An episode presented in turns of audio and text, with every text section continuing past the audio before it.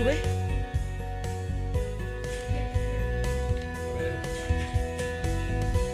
Estamos peleando con las sillas. Espérense. No, no, no, no. Mire la productora corriendo con una silla que es más alta y más grande que ella. La silla. ¿Va? Sí. No, no, no, no, no. Me senté y parecía yo una, una enana, una enanita. Ahí está. ¿Ya? Oye, productora, la, la silla es más grande que tú. ¿Qué fuerza tienes, eh? No te quiero ver enojada. Qué horror. Bueno, ¿y qué? Por eso le tenemos tanto respeto. ¿Cómo, ¿Cómo amaneció el cuerpazo? Muy bien, ¿y tú? Bien. ¿Todo bien? ¿Ya metieron la panza? Ya. Saquen la pompa. Pecho de frente. Sonrisa firme. Mano dura. Vista para adelante. Levante la cabeza. Levante las cejas peinadas. Peínense las cejas. Sin saliva, por favor, no sean cochinos. Así nomás, peinadito le haces así para arriba. ¿Qué más? Todo bien. ¿Tú qué le sumarías? ¿Qué le sumarías? Paso firme. Este, los hombros bien. La espalda bien, este, bien firme, la, espalda derecha, ¿no? Luego si paran así. Ay, no, no, no. Derechitos. Camínenle para allá. Vea al horizonte. Seguridad y no se raje. Así. Así es. Empezamos el programa. ¿Les parece? Ay, qué emoción. Presente. ¿Eh? Mira, mira lo que traigo aquí. Se es un regalo. Se lo, se lo voy a presumir nada más y nada menos que al señor Rafael Polán. Le va a dar un telele. Es el cómic de Superman, cállate. Primera edición, Superman de colección. ¿De dónde conseguiste eso? ¿Qué tal? Le va a dar un telele. No, no, no. le va a dar diarrea, retortijón. La va a pasar. Bueno, le va a doler, a doler hasta el ovario que no tiene. Se ve un poco rayada porque está, en, este, en plástico, precisamente. ¿Dónde conseguiste eso? Va, a ser una ironía lo que te voy a decir. Pero se le encontró mi hermano.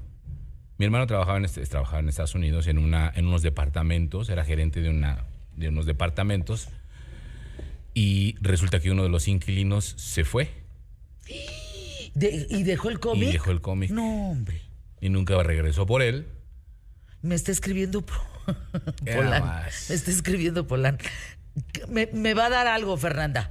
Con esta carita así roja, encanijadísimo. Dos dólares, Famous, primera edición. Famous. 1930 eh, y algo, por ahí vi. No, no, dice, me va a dar algo. Aquí dice. No, me está dando algo. No, ya me dio. No, está retorciéndose como almeja. ¿Qué tal? Para que no ¿Puedo tocarlo? Claro. Híjole, Pola, no, no, no, no. miren, primera edición. Bueno, no solo Polán. Thanks, Lauren. Love, Doc. O sea, Doc era el que vivía ahí que además desafortunadamente eso la, devalúa. dice, dice Polán que te dé el doble, que te da cuatro dólares.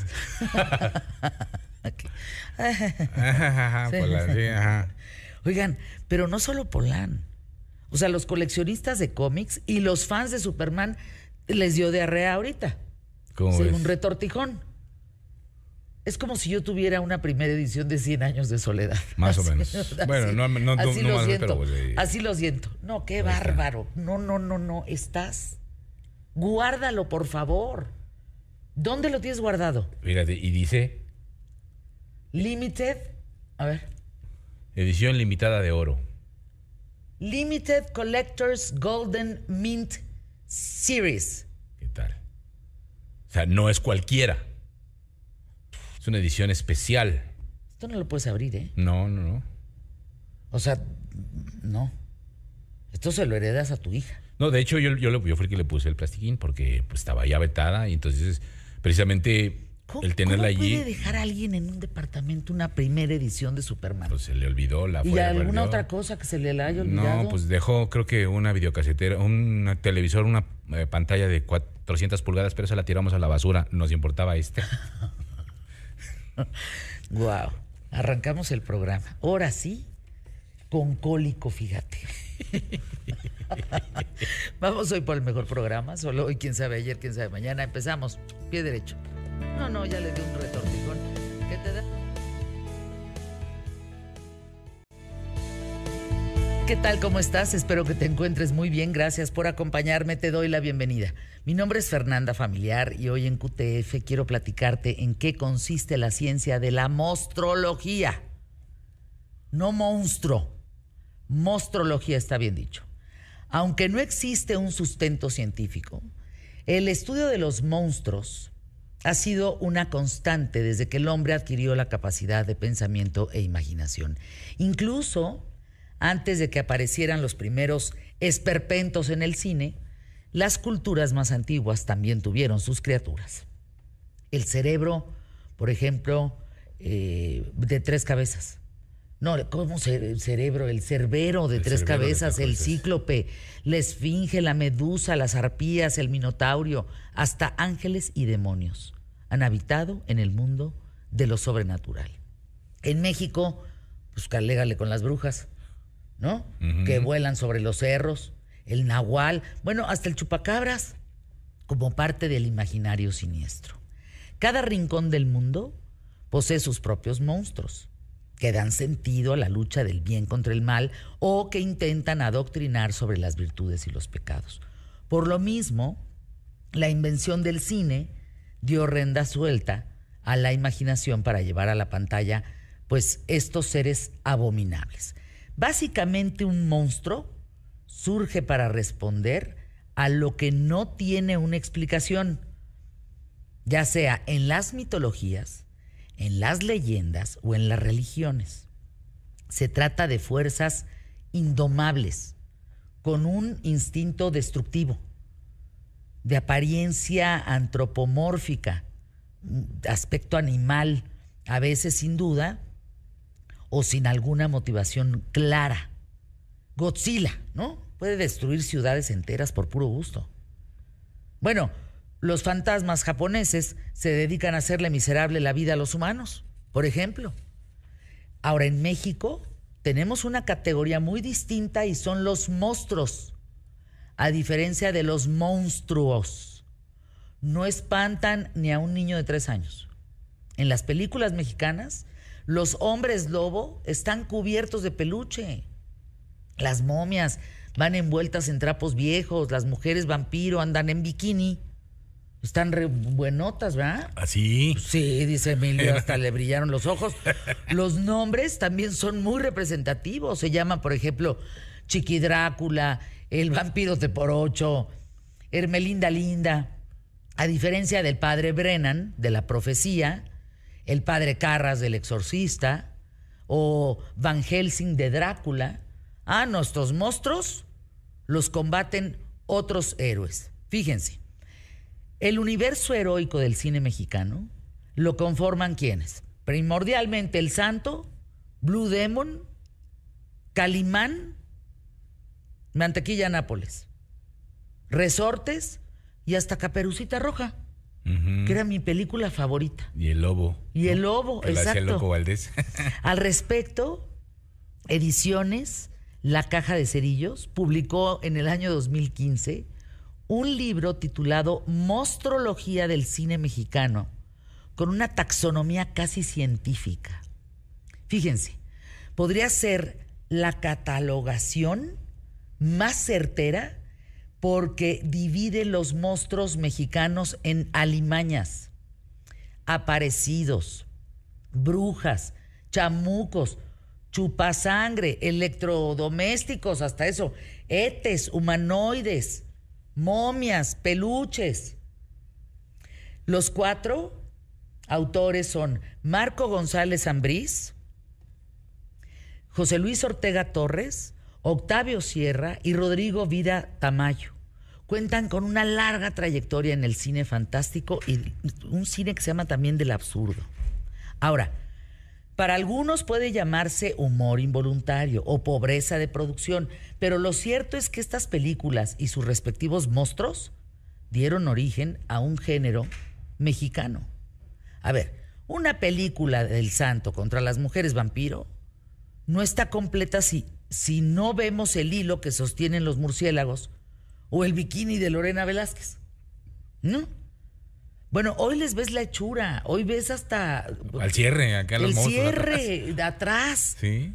Es un- es- hoy, hoy ves cosas impensables. Son una película, por ejemplo, bueno, e- incluso del cine de charros y de ficheras, no hay otro género más representativo de nuestras producciones nacionales que el de los monstruos. Punto. Alégale. ¿Cuál es tu película favorita? El vampiro. Con El Germán vampiro, Robles. sí, claro. Y Abel Salazar. Que la acaban de pasar apenas hace unos días. El vampiro, El yo también me quedo con esa. Hay una exposición ahí en Forum Buenavista. Mm. Vayan, que están justamente los, mo- los monstruos. La Drácula, el chupacabras, el nahual. O sea, vayan por ahí. Pues vamos a hablar de eso. Tenemos un programón en este viernes. Quédense con nosotros. Oye, la- la- el, video que lanza Will Smith. Ah, sí. no, claro, bueno, lo, vamos a comentar ahorita con Gonzalo y mucho más. Quédense con nosotros. Es un programón. Exacto. Programón el día de hoy. Viernes. Exacto. Va- Vamos hoy por el mejor programa. Solo hoy, quién sabe ayer, quién sabe mañana. Empezamos pie derecho.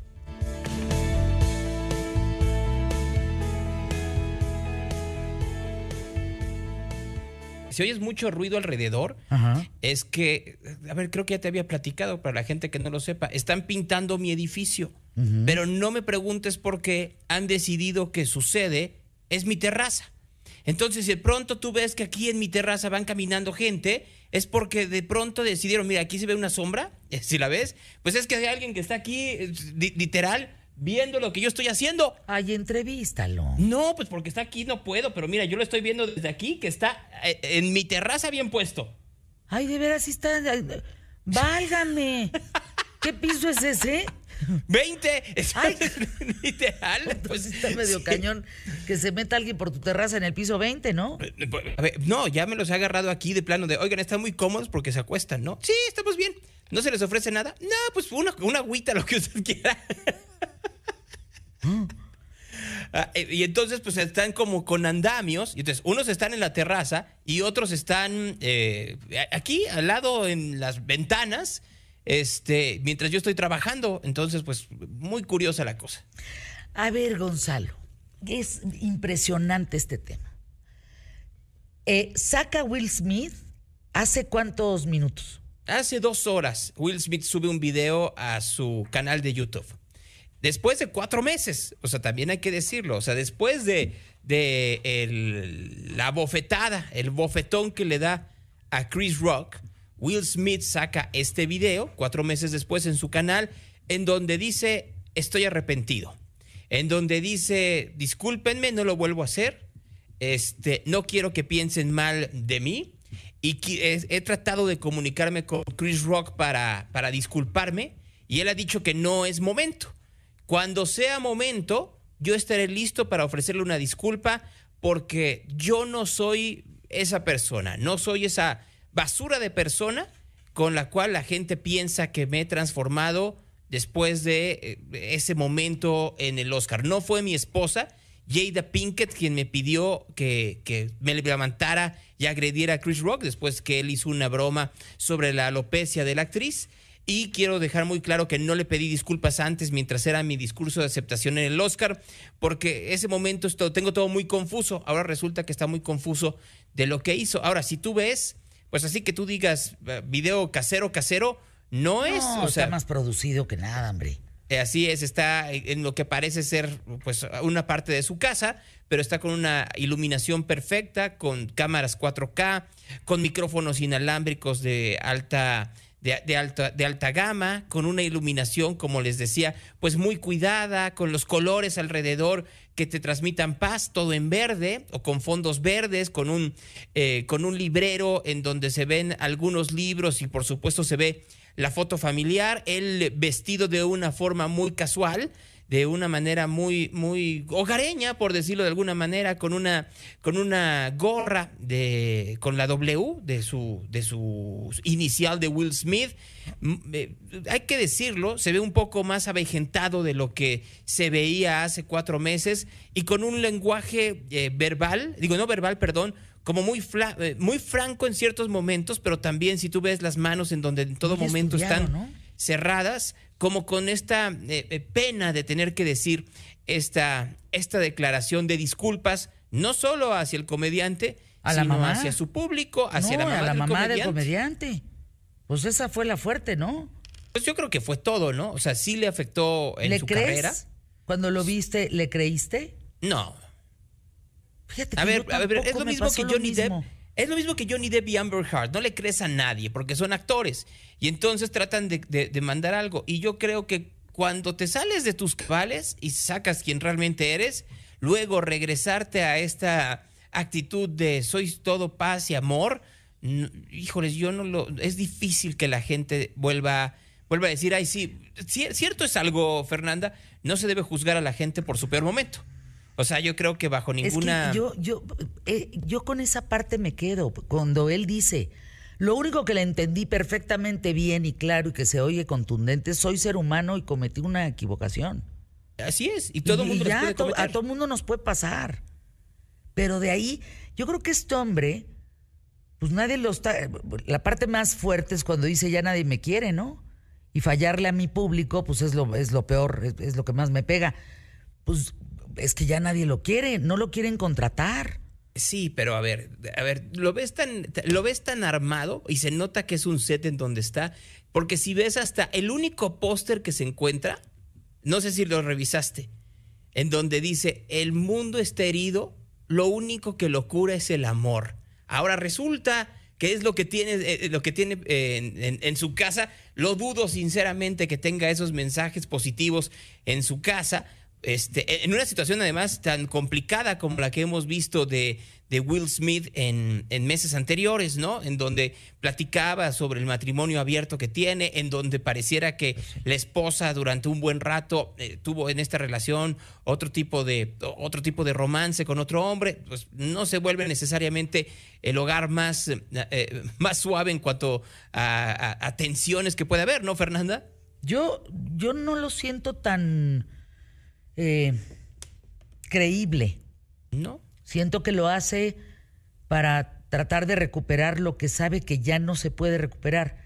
Cuando tú cometes un error de esa naturaleza, acuérdense que hay una parte de mí que está fuera del micrófono que me dedico al, al tema de la crisis, de sacar a personas que están en crisis, ¿no?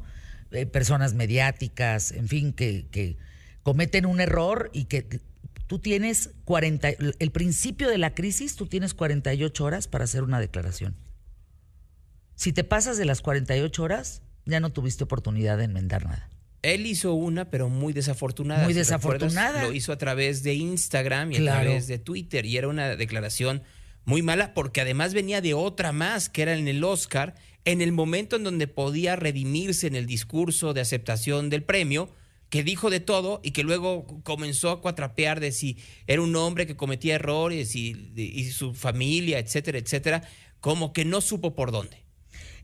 Es por eso la gente que sabemos este tema de la crisis nos contratan para justamente decirle eh, va tiene que ser por aquí.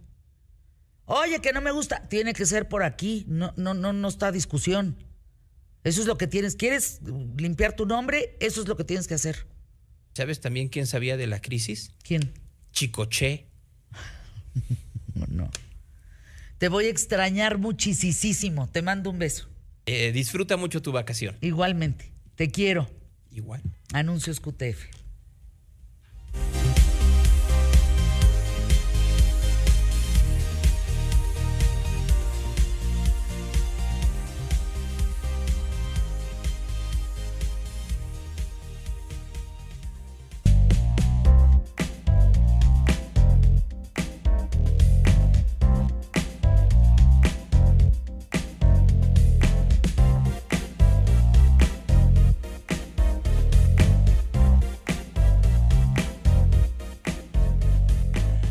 Queridísimo maestro José Luis Trueba, qué gusto saludarte, qué gusto estar aquí contigo el día de hoy y platicar de los monstruos que la verdad yo puedo confesarte que soy fan de las películas de, de- de- de horror, de El vampiro, de La Llorona, que me impactó cuando la vi cuando era niño.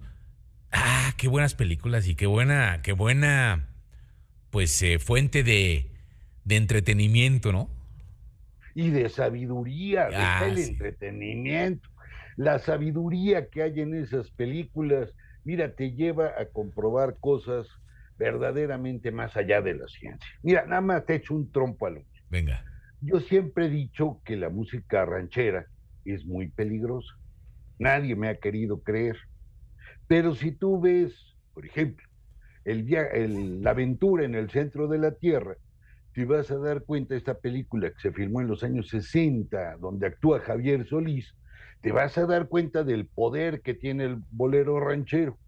Cuando los monstruos peluchosos del centro de la Tierra atacan a Javier Solís, a David Reynoso y creo que a Rosita Arenas, si mal no recuerdo. Sí.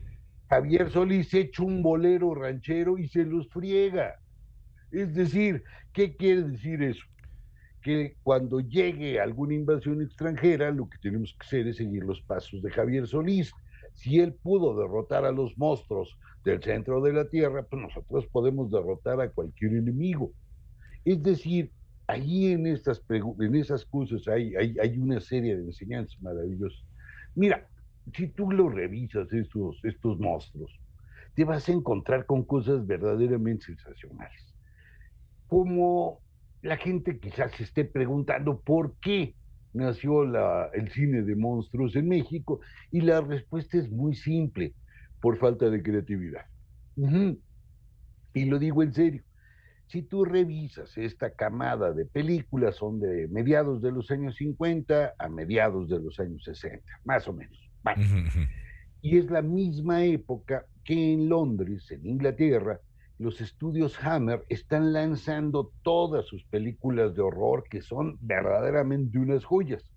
Es cuando Christopher Lee debuta como Drácula, cuando Oliver Reed eh, debuta como el hombre lobo, cuando Vincent Price ya deja Estados Unidos y se va allí a, a- Inglaterra a hacer sus últimas películas y tienen tal éxito las películas de la Hammer que de inmediato aquí en México deciden, pues vamos a entrar. Pero también, El también único- perdón, maestro, pero también tiene mucho No, que no, ver, no, tiene mucho que ver también que ya en Hollywood, en, en Universal, ya había probado este género y, y era como parte de una garantía, ¿no? Porque ya, ya había salido Frankenstein y ya había salido también El Hombre Lobo en, en, en Hollywood, rebotando Ah. en, Londres y, y- y llegando aquí a México, ¿no? Efectivamente, pero las películas de Universal, por ejemplo, Drácula, las de Frankenstein, La momia, es decir, esta camada de Bela Lugosi, Boris Karloff y compañía, Ajá. Lon Chaney, no, no, Lon Chaney es anterior, perdón, y Boris Karloff, esta camada es de los años 40. Y aquí en México en los años 40 prácticamente no hay películas de horror. Quizás solo hay una que se llama Los fantasmas del convento de Fernando de Fuentes, que pues no es la gran cosa, pues, pero, pero eh, digamos que es la única. El Gran Jalón sí choca con, con la, con la producción inglesa y el único problema es cómo le hacemos. Entonces, para lograr hacer un, un terror mexicano, pues tienes que apelar a tus raíces, que es lo que tienen en la cabeza muchos de estos directores. Tú, por ejemplo, piensa, ¿cómo le hacemos para mezclar el pasado prehispánico con el cine de horror? Ah, ¿verdad? No está tan fácil. Sí. No, no, no, no, no, es- esto es para gente que sí sabe. Y justamente tú puedes encontrar ahí casos de mediados de los 50, de 57, si, si no ando mal con el dato, con la momia azteca. La momia azteca es una película verdaderamente maravillosa porque está llena de absurdos y de maravillas. Vean, te cuento. Resulta que hay un doctor muy, chi- muy chicho, el doctor Almada, que es Ramón Gay. Y Ramón Gay hipnotiza a su novia, que es Rosita Arenas, y descubre que ella es una princesa azteca que fue enterrada en una pirámide en Yucatán. Como todos sabemos, pues es obvio, los aztecas pues también están en Yucatán y los mayas están en la colonia del Valle, o sea, no se calla, pues, Sí. bueno, un problema menor. Y entonces, cuando regresa de la hipnosis, Rosita Arena dice, pues vamos a buscar mi cadáver. Bueno, el cadáver de la que fue, no de la que es, porque ya era como reencarnada. Y entonces llegan, abren la pirámide maya azteca y se encuentran con la momia Popoca. Y la momia Popoca está ahí para que no profanen a su chamacona, porque habían sido amantes. Es decir, Rosita Arenas se había echado en el siglo XVI o un poco antes tal vez unos capiruchos con la momia Popoca. Y entonces ya sale la momia Popoca y los mata. Y es una suerte de Boris Karloff, más una momia egipcia, más una momia maya, que en realidad es azteca. Es decir, este delirio maravilloso que hay en el cine de monstruos no es cualquier cosa, no pasa todo el tiempo. Pero lo mismo lo puedes ver, como te decía, en el caso de, de la aventura en el centro de la Tierra, que en el cine de vampiros al que tú te referías. Mira, Tú hablabas de dos películas, tal vez, o no, no sé a cuál de las dos te referías, donde sale Germán Robles, que es El vampiro y El ataúd del vampiro. En ambas sale, ¿no? En ambas sale. Sí, en las dos sale y, en las, y las dos se filmaron el mismo año, en el 57. En el 57, sí.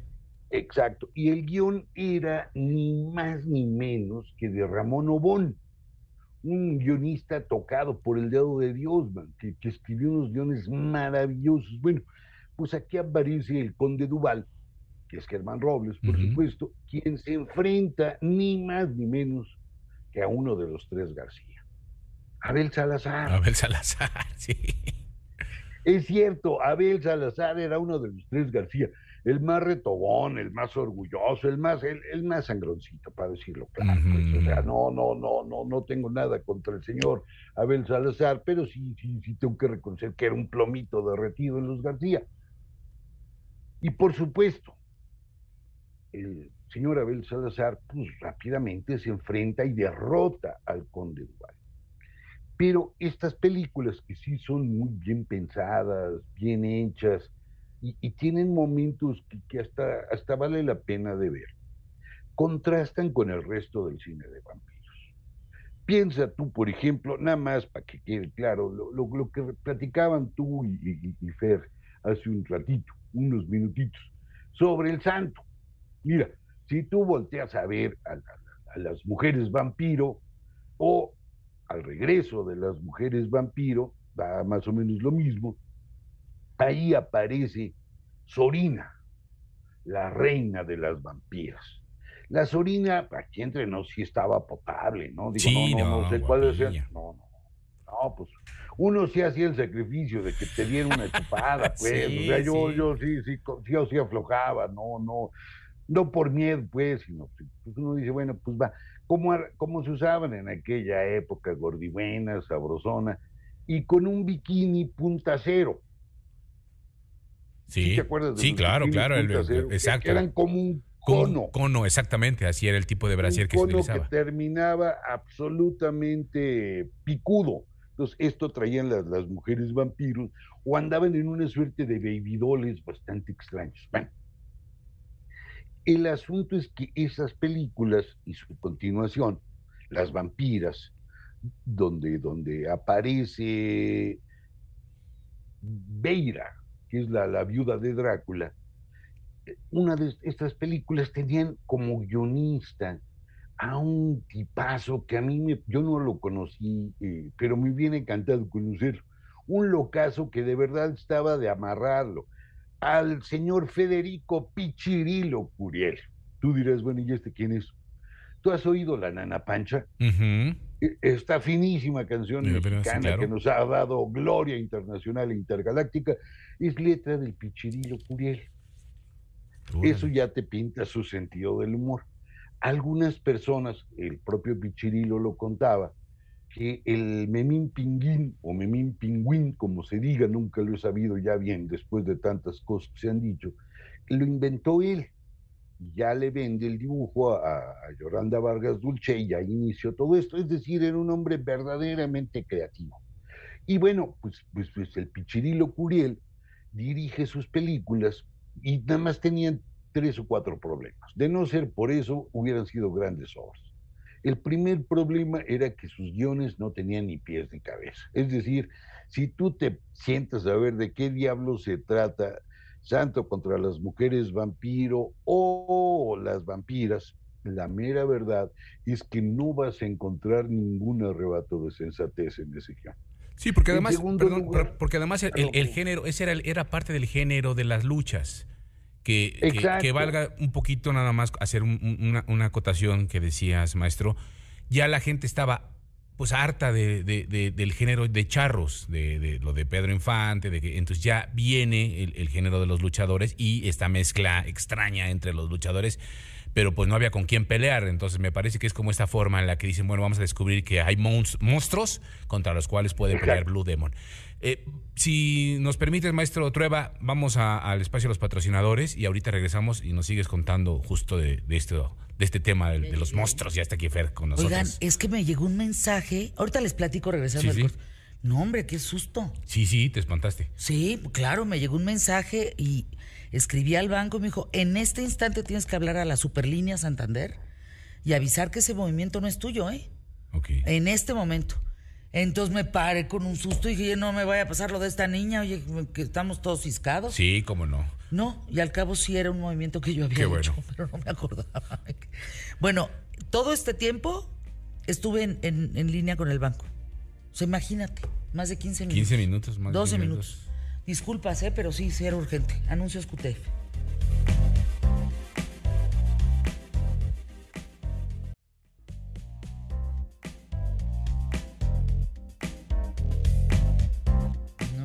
Ahora sí la que vio el monstruo en vivo fui yo. Estaba aquí platicando con ustedes y con Gonzalo y de repente volteo y en el iPad me llega un mensaje de, ¿reconoce usted da la cuenta de la no sé qué y la transfer? Dije, ¿qué es esto? Entonces, mientras hablaba Gonzalo y discutíamos, discutíamos, perdón, lo de Will Smith, pues escribía a, quien me atiende en el banco y me dijo, no, no, no, si no lo reconoces, o sea, perdóname que te diga, te sales del programa y hablas, porque no vaya a ser la de malas.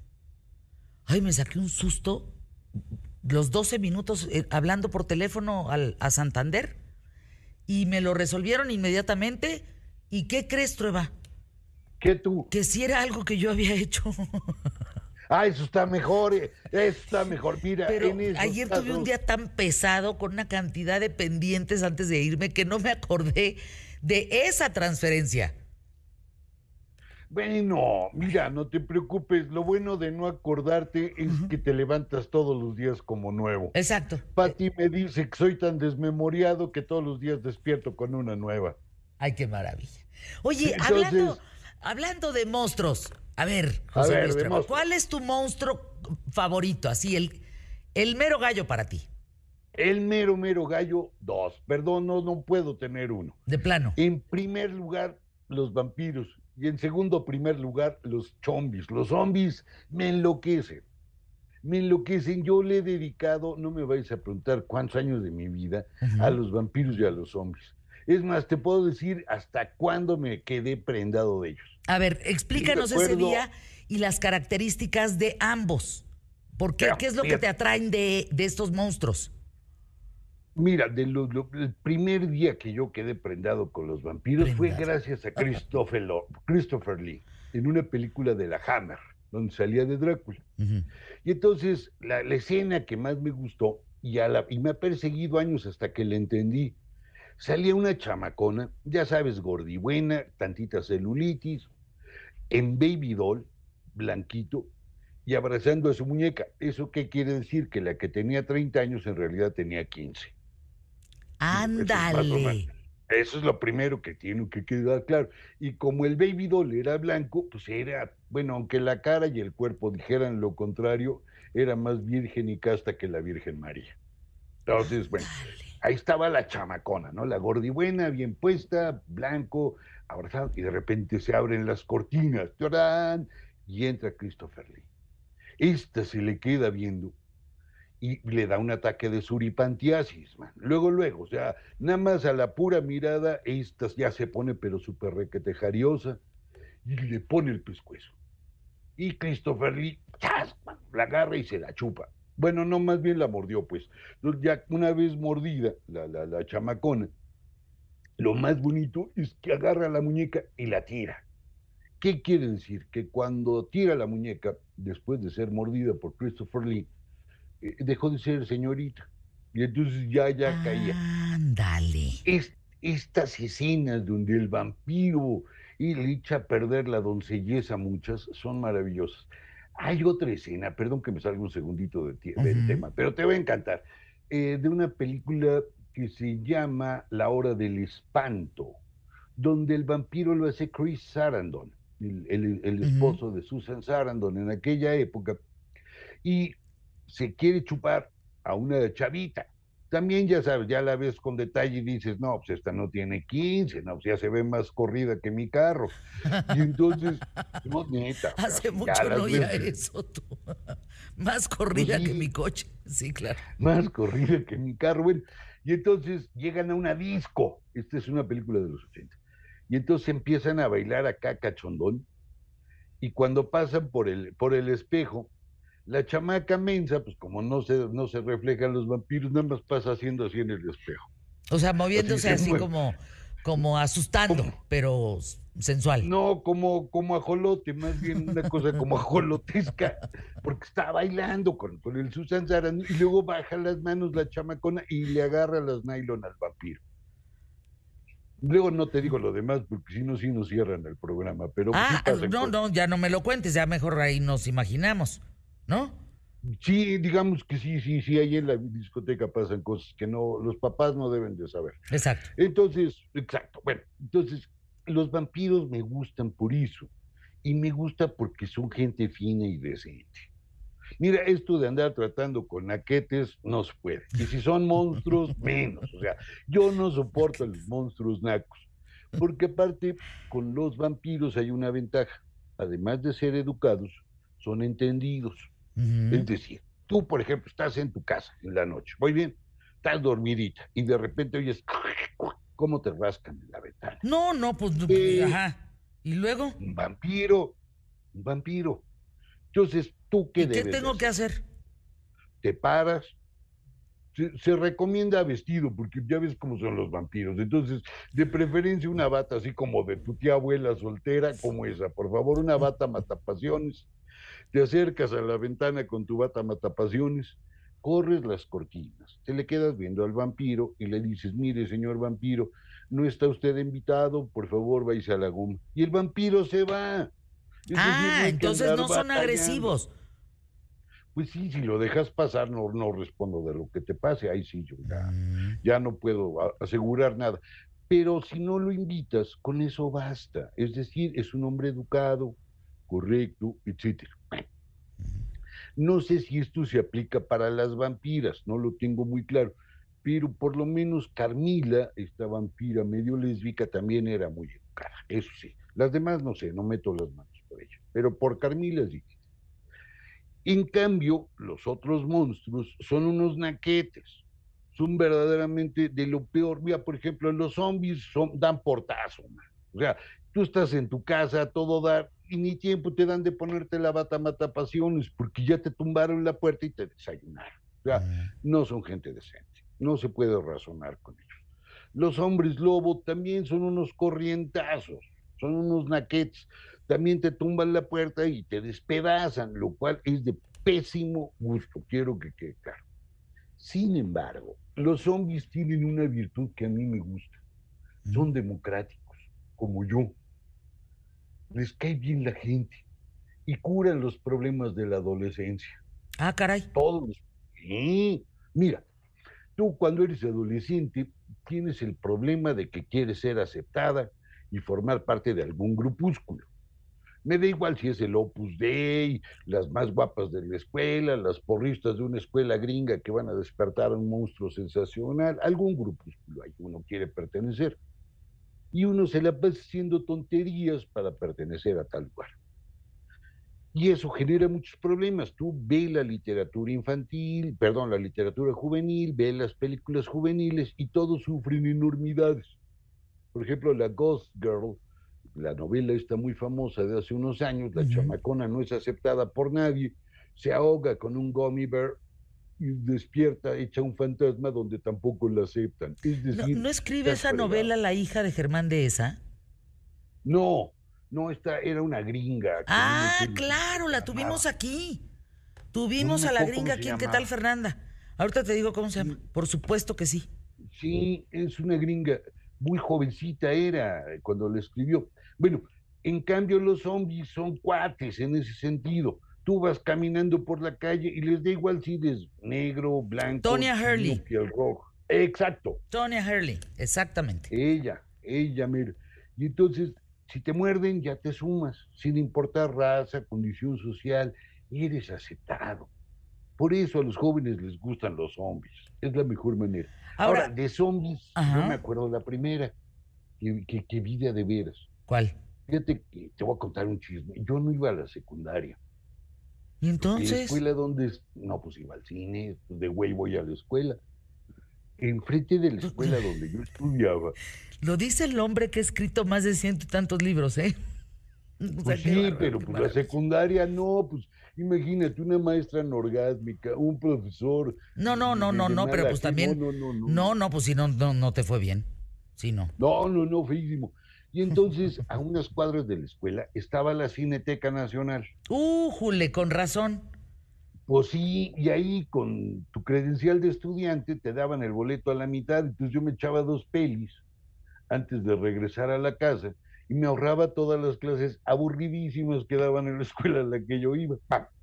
Pues ahí se estrenó, recién inaugurada casi la Cineteca, La Noche de los Muertos Vivientes. Ay, claro. No, Esa hombre. sí es galleta. Esas son unas. A ver, dime una cosa. Nos queda un minuto, Trueba. También es que te- sabes tanto que no nos alcanza el tiempo. ¿La llorona sería un monstruo? Claro que sí, sobre todo si lo hace Tamara Garina. Mm, ¿Te acuerdas de Tamara Garina? sí. La que también hizo La Bruja Maldita, si mal no sí, recuerdo. sí, sí, sí. Pues es que Hizo son las, son las estrellas picudas de esos tiempos. De esos tiempos. Y era, perdón que yo, yo nunca la vi sin maquillaje, pero con maquillaje sí estaba re feroz la Tamara Garina.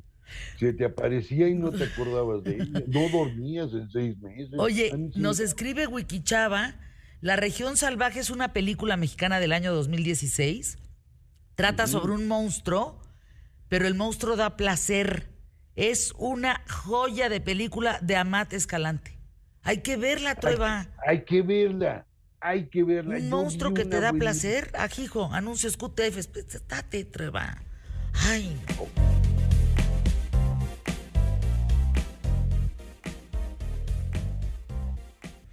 No, bueno, te saludo con un cariño. Qué gusto que estés aquí, Raúl Ferráez, CEO y fundador de la revista Líderes Mexicanos. ¿Y de cuántos proyectos más, Raúl? Cuéntame. Es un honor estar contigo, sabes lo mucho que te admiro, que te quiero, Fer, y- y además, bueno, verte cada año en la lista de los 300 como uno de los líderes más influyentes, más importantes, más relevantes de este país. Has estado casi en todas las ediciones de la lista de los 300, lo cual habla de una carrera brutal de esfuerzo, de trabajo, de crecimiento y de permanencia, que es súper importante. Y muchas gracias por recibirme en tu programa. Raúl, fíjate que cada día, eh, cuando, cuando me veo en la revista Líderes, porque empezamos siendo muy pocas mujeres, ¿te acuerdas? Sí. sí, claro. Empezábamos siendo, ¿qué? ¿Unas 10 mujeres? Pues sí, un poquito más, pero sí, no, 10, 12 mujeres. sí. 10, 12 O sea, mujeres. Sí, y hoy, ¿cuántas mujeres somos? Pues es el año que más mujeres hay en la lista de los Exacto. 300 de historia, lo cual nos da una alegría enorme. Hay 54 mujeres en la lista. Eh, el 18% de la lista son mujeres, eh, Fer. Es algo inédito. O sea, ¿te acuerdas sí, cuando platicábamos que no pasábamos del 10% ya en los últimos años y, No. y nos estacionamos en el 10% como 10 años?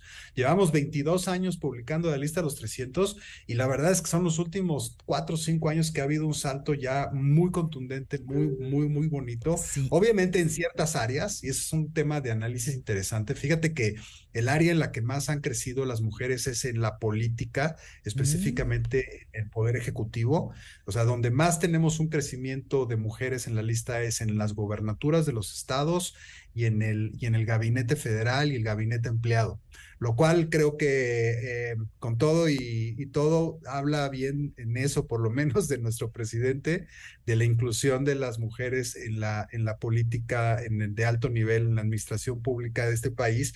Pero, por ejemplo, Fer, este año hay cero mujeres en la categoría de deportes. Ay, no me digas. No hay ni una mujer en la categoría de deporte.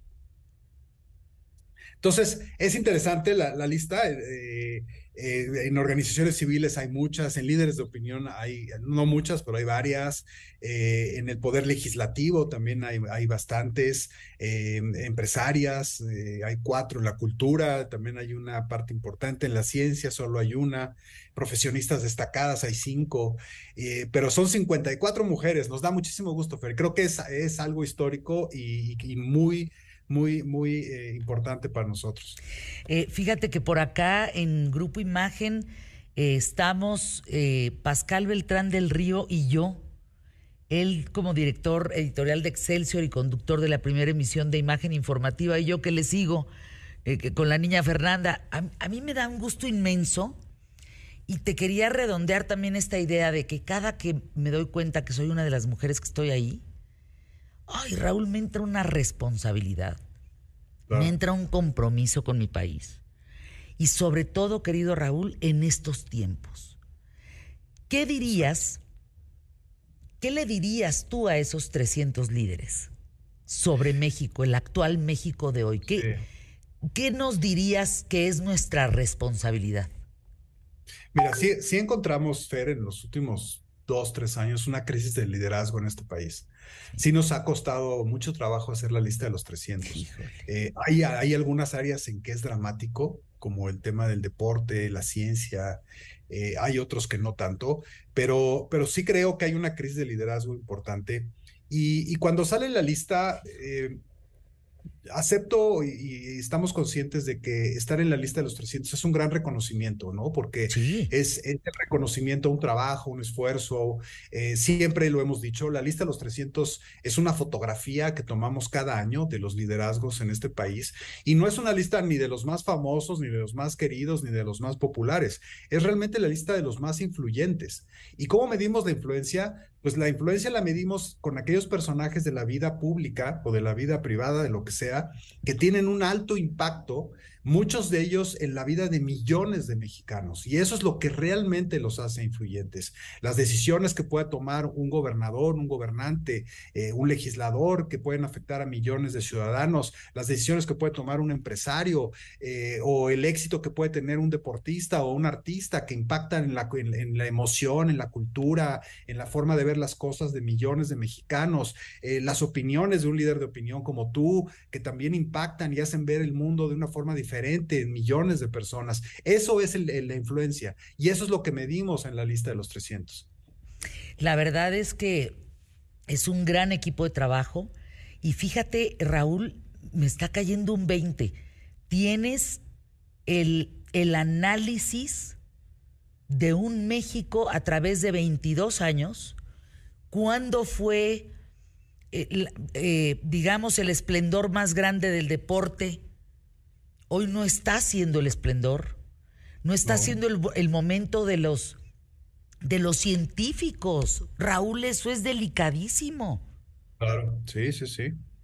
Sí, yo creo que mucho de esta falta de liderazgo es una responsabilidad eh, eh, en común de muchos también de los otros líderes empezando obviamente por los líderes eh, políticos, los líderes de la administración pública. Creo que nunca en la historia de este país habíamos tenido un presupuesto tan pequeño para fomentar el deporte, para fomentar la cultura, para fomentar la ciencia, y eso pues se ve y se nota, ¿no? Porque qué oportunidad puede tener un científico de tener éxito si no hay dinero para generar una, una investigación, algo así. Pero también hay que decirlo, Fer, también es culpa de la iniciativa privada y de los empresarios. Cuando tú vas a otros países, ves, en ves a las empresas grandes financiando un montón de organizaciones no gubernamentales, que si de becas, que si de promoción al deporte, de que si de y, en este país no se ve, en este país las, las, la, clase política, la clase empresarial de este país tampoco aporta nada a las organizaciones no gubernamentales, a promover la cultura, a promover el deporte. Son poquísimos los casos en los que se hace algo. Entonces sí es una responsabilidad de toda la sociedad civil de cómo impulsamos el, el liderazgo. Por ejemplo, este año vuelve a pasar un poco lo mismo que el año pasado, Fer, solo el 2% de la lista son menores de 30 años. O sea, solo hay seis personas menores de 30 años en la lista de los 300. Es terrible. Es terrible que tengamos solo, solo seis jóvenes en la lista de los 300. Eh, habla de... ¡Qué barbaridad! Estás hablando... Yo a esas personas les llevo 25 años. Sí. Y entonces... La mayoría de los líderes que están en la lista, el 80% están entre los 50 y los 75 años. Eh, lo cual te llegaría a hacer pensar que es una lista de gente pues madura, ¿no? De, una edad Pero ya. No, tendríamos que tener liderazgo. No, hombre. Y, mira, no, está mal, o sea, no está mal porque también es una muestra de que llegar a tener realmente éxito y ser influyente también es un proceso de muchos años, de mucho trabajo, de mucho esfuerzo, de mucha constancia. O sea, eh, también eh, a mí me preocuparía que en la lista hubiera puros jóvenes, ¿no? Que, que han tenido éxito eh, así muy rápido, porque pues eso también tú lo sabes, construir una historia, construir un prestigio, construir una influencia, pues te lleva tiempo, ¿no? Pero yo creo que sí está desbalanceado. O sea, yo creo que sí deberíamos de tener más jóvenes en la lista de los 300. La mayoría de esos seis jóvenes, pues son eh, los que están en el mundo del deporte o, de, o del espectáculo o del, arte, ¿no? Que es muy común que ahí tengas éxito muy rápido. Pero, por ejemplo, no hay ningún empresario, ningún político, ningún no, no, no, me estás dejando el menor de 30 años en la lista. No, Raúl, déjame ir anuncios QTF y regreso a despedir. Eh, nos dejaste, bueno, a mí sí me preocupa lo que estás diciendo. Mucho. Anuncios QTF.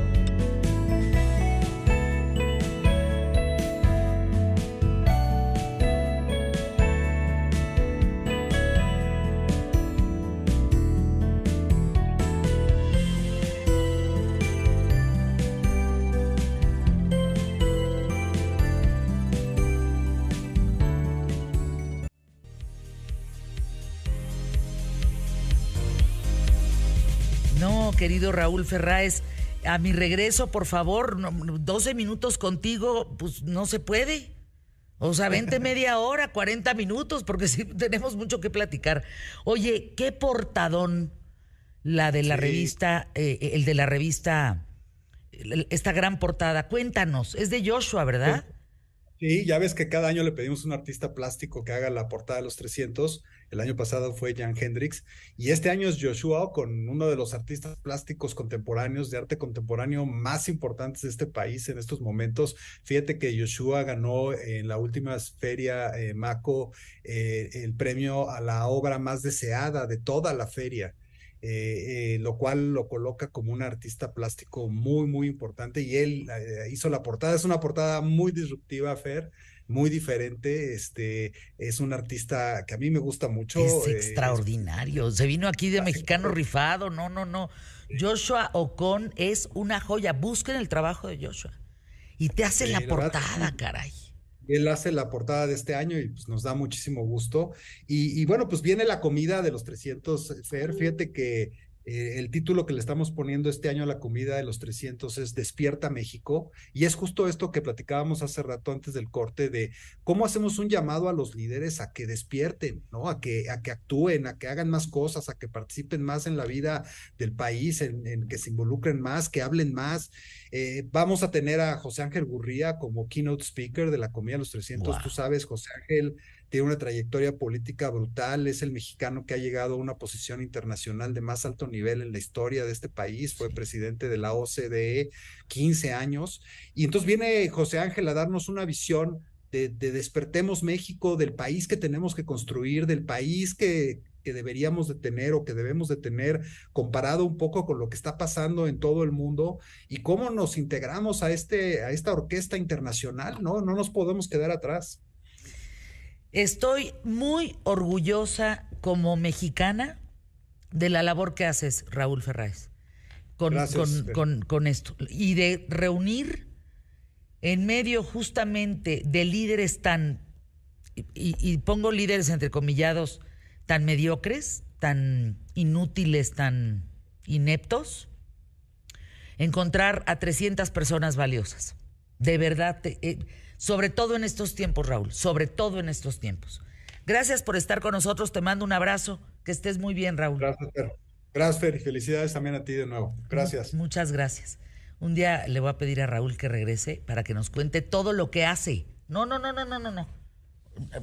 Líderes mexicanos es una de las tantísimas cosas que hace en, el, en el tema de esta gran revista. Rafael Polán, ¿sí te estás retorciendo como alveja con, con, así un poquito de limón? ¿O, con lo del cómic o no? No, Fernanda. Es este. ¿Sabes qué es lo peor que me escribió antes del programa? Ah, sí, ¿qué te dijo? Sí, no te vayas a perder el inicio del programa. el inicio de... se, dice como el golpe maestro a su maldad, de verdad. Es que explico rápidamente. Rafael Polán es gran coleccionista de cómics. Y Emilio tiene el cómic, primera edición de Superman, una edición especial. Y entonces, pues vino a enseñarle el cómic. Ya no me estés restregando eso en la ya, Hombre, vamos. John Dillinger, a ver, el enemigo público número uno. Este era uno de los gángsters más carismáticos, ¿no? Sí. a ver, cuéntanos. ¿Sabes qué? Es que justo eh, es un personaje muy, muy carismático. Oye, tan carismático que la semana pasada que ya no nos dio tiempo de hablar de él, nos regañaron, ¿no viste? Ah, de Dillinger. Y nos regañaron. A ver. ¿Por qué no hablamos de él? Que muy preparados. Y es que, ¿sabes qué? Tiene muchos fans. Sí. Tú, tú ahorita diste con la clave. Es un personaje muy carismático. Es un tipo que robaba bancos. Es un tipo que, que era cruel. Es un tipo que era violento. Y la gente lo defendía y lo quería. ¿Cómo es posible esto? Miren, em, es interesante la historia de este señor porque él nace en un contexto bien interesante. Él nace justo a principios del siglo pasado. Y es una época en donde la gente va a vivir una bonanza económica que es falsa, Fernanda. La gente va a vivir por encima de sus posibilidades. Y eso les va a traer muchísimos problemas. A John le van a llamar el enemigo público número uno. Mm. Y aún así la gente, como bien dijo Fernanda, siempre lo va a querer. Y lo van a querer porque su brújula moral es muy curiosa. Él decía, bueno, voy a robar bancos, pero no lastimo a la gente. Voy a asaltar bancos, pero no asalto a la gente. Y esa es la clave. Que John Dillinger se va a mover en una época en la que la gente odiaba a los bancos. No, pues casi todas las épocas, ¿verdad? Tampoco estoy siendo muy específico. Sí, no, no. pero les voy a explicar por qué. Miren, más que nunca en la época de John Dillinger él, les digo, nace a principios del siglo pasado, en 1903, tiene una vida difícil porque queda huérfano de madre muy pronto y su papá era un hombre violento. En cuanto John Dillinger puede, se mete al ejército y como la disciplina no es lo suyo, en cuanto sale, se dedica a robar. Roba en una tienda y como no tiene para pagar un abogado, lo meten a la cárcel. Y mientras él está en la cárcel, de 1924 a 1929, pues el mundo cambia y cambia muchísimo, porque en 1929 es el famoso crack de la bolsa de valores. Mientras Dillinger está en la cárcel, la gente empieza a especular con dinero que no existe. Mm. Desde antes de la Primera Guerra Mundial, el gobierno para pagar los costos de la guerra emitía bonos. Entonces, de manera muy resumida, tú le prestabas dinero al gobierno y él te va a regresar ese dinero con intereses los bancos van a empezar a hacer lo mismo. El National City Bank es el primero y luego todos le copian. Y Estados Unidos, que había quedado en una posición muy ventajosa después de la Primera Guerra Mundial, va a sacar mucho provecho, mucho provecho de eso. Entonces, Europa se está recuperando, pero las fábricas de Estados Unidos están trabajando a tope. Miles de productos zarpan todos los días rumbo a Europa. Imagínense, todo el mundo tiene trabajo y dinero. Todos los sectores, incluso nuevos sectores, como la automotriz, la industria química, eh, la industria textil, el petróleo, los productos farmacéuticos, la industria eléctrica, todo, todo, todo, todo. Se van a aplicar nuevos métodos de producción. Y el primer error que cometen, Fernanda, es creer que esta época de bonanza va a durar para toda la vida. Primer error. Y durante esta época de bonanza, muchos van a empezar a invertir dinero en la bolsa. Cualquiera podía ganar dinero. Y ciudadanos de a pie, sin importar su posición social, invertían. Y casi todos ganaban. ¿Qué pasa? El mercado se va a empezar a inflar. Y como siempre ganas dinero, pues nadie se va a quejar. Y se van a juntar dos sistemas, el sistema de créditos y el sistema de inversiones. Ahora puedes comprar inversiones a crédito, o sea, pagas cuando ganes. Es una maravilla. Todo mundo quería invertir en la bolsa. En esta época decían, es la nueva fiebre del oro. Lo comparan con la fiebre del oro. Fernanda, aquí la diferencia es que este oro no existía. Todo eran especulaciones. Y con dinero que no tienes, pues vas a empezar a especular, te van a pagar, te va a ir muy bien, a veces ganas el doble, a veces el triple, a veces hasta ocho veces lo invertido. ¿Qué pasa? Que durante los años 20 la gente tiene una calidad de vida por encima de sus posibilidades. Porque es muy fácil obtener créditos. Pero lo que la gente no se daba cuenta es que en realidad estaban adquiriendo deudas. Van a tratar de detener lo que se viene. En 1928 suben los tipos de interés y la gente no le importa porque van a seguir ganando. Es una catástrofe. Lo que mantiene alto las acciones, pues era la confianza ciega de la gente y subían y subían y subían. Y cuando cae, todo el mundo entra en pánico. El jueves 24 de octubre de 1929, tratan de detenerlo. Se cae la bolsa. No pueden. El lunes la bolsa cae un 12.8%, Fernanda. El martes se registra una caída adicional de otro 12%, el famoso martes negro. ¿Qué va a pasar? ¿Es por Dillinger? No, no, no, ahí te va. Miles de personas se quedan sin empleo. Muchos quedan en la calle. El banco les quita todo. ¿Y quién asalta bancos, Fernanda? John Dillinger. Por eso es el héroe del pueblo. Oye, Entonces, eh, eh, lo acaban exhumando en el 2019, 2020. Ay, Fernanda, es que. Eh, Ese es un súper tema. O sea, la familia decía, no, el enterrado no es, no es, él. ay, hay toda una leyenda porque es un ícono y dicen, es que no es él porque al FBI le urgía incriminar a alguien. Miren, ahí les va. Eh, entre el descontento social por, eh, por esto que está pasando contra los bancos y el hecho de que el FBI se inmiscuyera en el caso sin que hubieran roto una ley federal, hace que la gente lo defienda aún más. También lo que pasa es que como el crimen aumenta, el presidente de Estados Unidos, que en ese entonces era Roosevelt, aumenta atribuciones de organismos federales, como el FBI, pero, pero era para detener estas olas de crímenes. El problema es que el FBI está desesperado. Ah, inician una guerra contra el crimen organizado y el enemigo público número uno se llama John Dillinger. Lo van a terminar arrestando, Fernanda, por accidente porque un día se mete a, un hotel, él y su banda, hay un incendio, llegan los bomberos, lo reconocen, le avisan a la policía y lo arrestan. Pero no es ahí. va a hacer John Pero ahí no lo matan. O sea, lo matan de dos balazos. Es que va a humillar al FBI. Miren, la razón por la que no podían arrestar a John Dillinger es porque él usaba coches que la policía no podía comprar, el Ford B8. Y se les escapaba. Bueno, pues cuando lo arrestan, Fernanda, y lo meten a la cárcel, saca una pistola y le dice al guardia, dame las llaves y ábreme la puerta. Y así va de puerta en puerta hasta que se escapa. Cuando se dan cuenta que lo que tenía no era una pistola, sino un pedazo de madera, dicen, ay, desgraciado, lo van a atrapar, Fernanda. Y como ya tienen un B8 que se acaban de comprar, dicen, ya la hicimos, ahorita lo alcanzamos. Pues, ¿qué crees, Fernanda? Se robó el coche. Es que la gente lo amaba y efectivamente cuando dan la orden de atraparlo ya no es arréstenlo, es disparen. Y, le, le, avientan dos tiros, lo matan, pero tienen que buscar, por favor, las fotos del, pues no, es que no es velorio, porque está en una plancha Y las señoritas así, pechos de fuera, felices en la foto. ¿Verdad? Sí. No, Sí, es, que es, un circo mediático, Fernanda. es claro. Es como la foto de los revolucionarios que luego los mataban y se tomaban fotos con ellos. Pues sí. Bueno, vamos a anuncios QTF. Te mando un abrazo, Rafael. Gracias por estar aquí en ¿Qué tal, Fernanda? Besos, Fer. Cuídate. Descansa. igualmente, igualmente.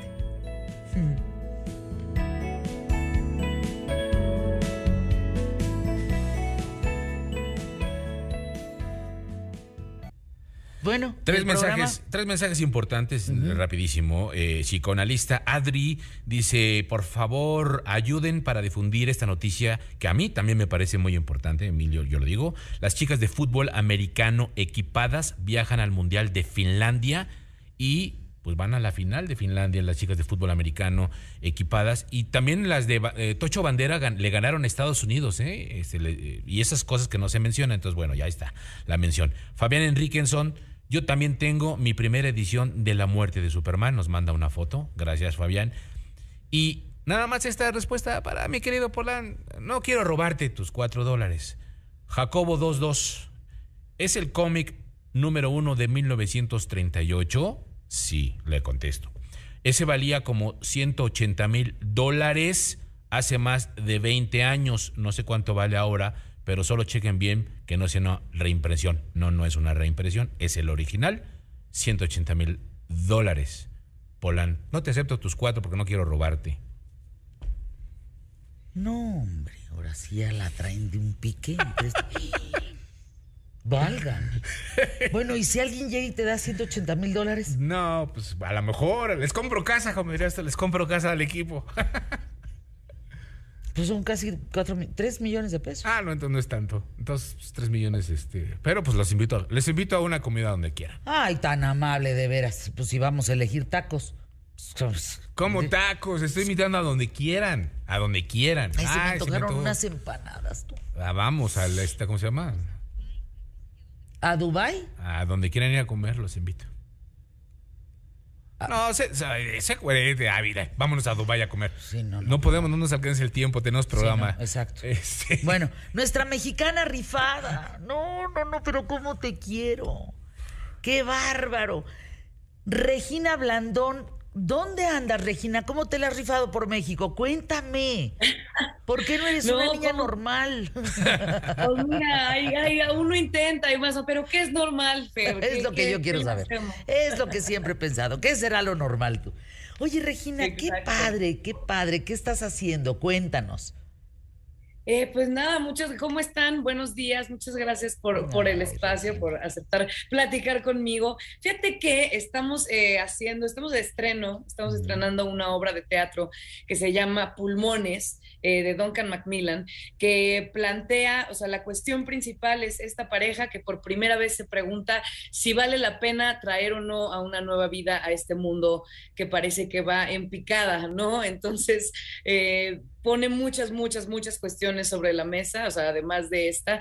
Y pues acabamos de estrenar la semana pasada y al público ha, ha respondido muy bien y es una obra muy empática y muy humana y, y no aleccionadora, sobre todo, nada más pone, pone cuestiones sobre la mesa.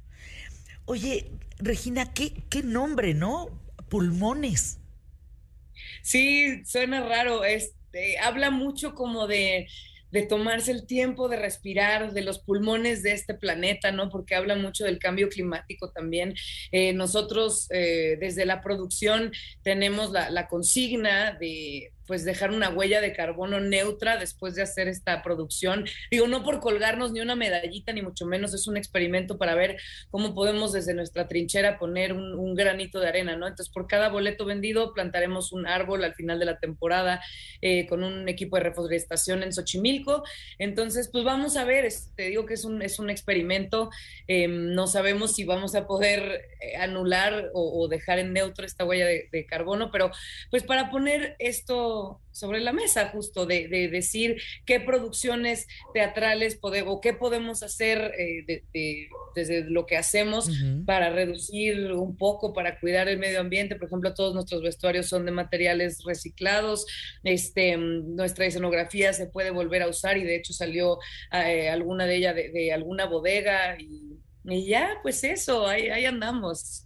¿Te cayó el 20 con esta obra de algunas cosas que no te habían caído el 20, Regina Blandón? Absolutamente. ¿En serio? Absolutamente. Este, pues hace mucho no, no me tocaba un texto que fuera tan cercano ¿no? a, los cuestionamientos que, que, yo me hago y está brillantemente escrita por, por el dramaturgo inglés Duncan Macmillan em, y creo que todos en el ensayo, o sea, el director, el actor y las actrices llegábamos con una con un cuestionamiento nuevo y con una preocupación nueva. Ahorita estamos muy ecoansiosos porque aparte tenemos eh, expertos ambientalistas eh, que nos, pues, nos han enseñado muchas cosas que ya no podemos desver, eh, por así decirlo. Entonces, pues sí, eh, cuestiones sobre la pareja, la maternidad, la, eh, el mundo, ¿no? De qué estamos, qué estamos dejando y cómo somos y, y cuándo somos, que creemos que somos buenas personas o, nos jactamos de y de pronto no tanto, o, o a veces somos hipócritas, a veces no, pero bueno, pero también hay que decir que esta obra no es que, no es que vayan a, ir al teatro y vayan a salir así de, ah, ¿por qué nací? No, absolutamente. No, no, no, este no, no, no, no, no, claro que no. Además, eh, es una obra que tiene una característica bien interesante que hay que verla, ¿eh? No tiene puntuación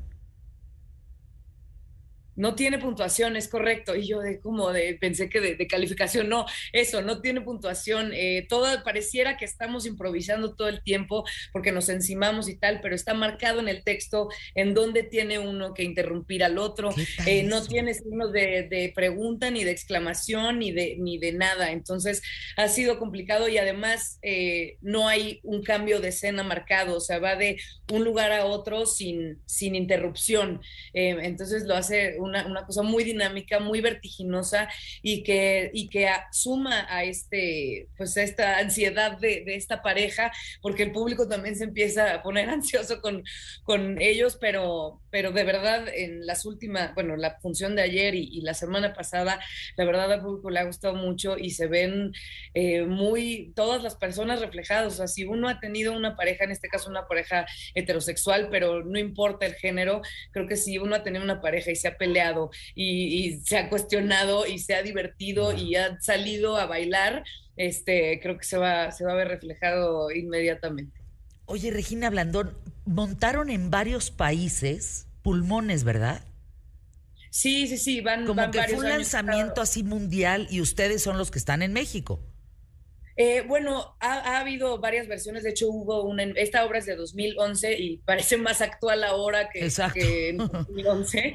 Este, hubo una versión aquí en 2000, hace, no, hace cinco años, este, con Ana González Bello y Roberto Cavazos. Y de pronto estuvieron eh, los protagonistas de The Crown en 2020, en plena pandemia, también haciendo esto por, por Zoom. Y ha sido una obra que se ha montado en diferentes ocasiones. Em, y Duncan Macmillan, de hecho, la sigue reescribiendo con cada eh, remontaje. Entonces, pues sí, está, es un tema muy, muy actual que creo que nos atañe a todos y de verdad creo que parece eh, una serie de conversaciones que no deberías estar escuchando. O sea, te metes a la cama de la pareja, al baño, al súper, al coche, al en cualquier momento. Entonces está muy divertida y, también pues te mueve el, corazón de una manera muy especial. Regina, me gusta mucho lo que estás haciendo. A ver, ¿en qué teatro está? Primero, antes de, despedirnos, pero primero, ¿qué teatro? Estamos en el Foro Lucerna de jueves a domingo, de aquí al 11 de septiembre, fecha memorable para que no se les, se les olvide. Este, y sí, somos, bueno, alternamos funciones de Adriano Montes de Oca y yo, siempre está Javier García, y nos pueden seguir en nuestras redes, que son Pulmones MX, para ver el, rol de elencos, y porque también estamos vinculando a muchas asociaciones y marcas y etcétera sustentables. Mm. Em, pues sí, para que si alguien después de ver la obra sale con esta inquietud como la que tenemos eh, nosotros de hacer pues un poquito más, eh, pues está, está chido. Y, y, tampoco es de ponernos una medalla de nosotros lo estamos haciendo bien y ustedes no, creo que es nada más em, pues tener la conciencia de que, de que podemos hacer algo desde nuestra trinchera por muy pequeño que sea. Regina Blandón, te voy a empezar a seguir en Instagram. Ahorita, ahí está el clic. Ya. Muchísimas gracias. No, gracias a ti. Arroba Regina Blandón. Gracias. Vénganse al teatro, se van a divertir. Verás que sí. Me está gustando mucho lo que estás haciendo, ¿eh? por cierto. Mucho. Muchas gracias. De, veras, me gusta mucho el, el, giro que le estás dando a tu carrera. Gracias por estar aquí. Mi queridísimo Emilio, ¿con qué te quedas? Ay, me quedo con un gran programa. Muchas Ay, gracias a todos. Me gustó Muchísimo. Los Monstruos, me gustó Polán, me gustó Hacerlo Enojar, me gustó este todo, todo. Me, Regina me encanta, todo. Ay, Regina Dorada, la verdad. Regina Dorada. En fin. Ah, y es cumpleaños del Inge ya. Cumpleaños del Inge, sí es cierto. Felicidades. Muchas felicidades, mi patas verdes, mi pelos verdes, mi, mi, verde por donde la veas. Felicidades. Se quedan con Yomero, con Paco Sea. Yo soy Sea, soy Paco, soy el Yomero petatero. Mi nombre es Fernanda Familiar. En vivo hasta el 17 de agosto. Mañana a lo mejor de qué tal Fernanda. Y agárrense con los programas que hicimos, ¿eh? agárrense. Buenísimos. Hasta pronto, muy buena tarde.